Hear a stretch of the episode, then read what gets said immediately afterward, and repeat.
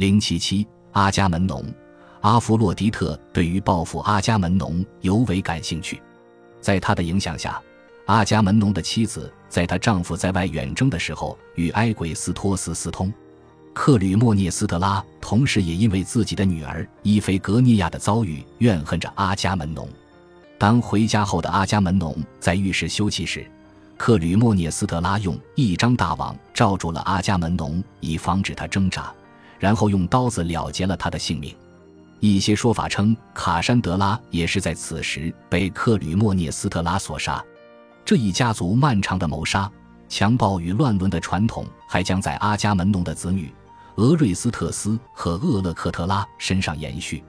他们为了给父亲报仇，合谋杀死了克吕莫涅斯特拉和埃鬼斯托斯。俄瑞斯特斯因此一直被复仇女神追杀。直到雅典娜说服复仇女神们遵从人类法律的裁判，雅典娜的这一功绩标志着人类文明具有里程碑意义的胜利。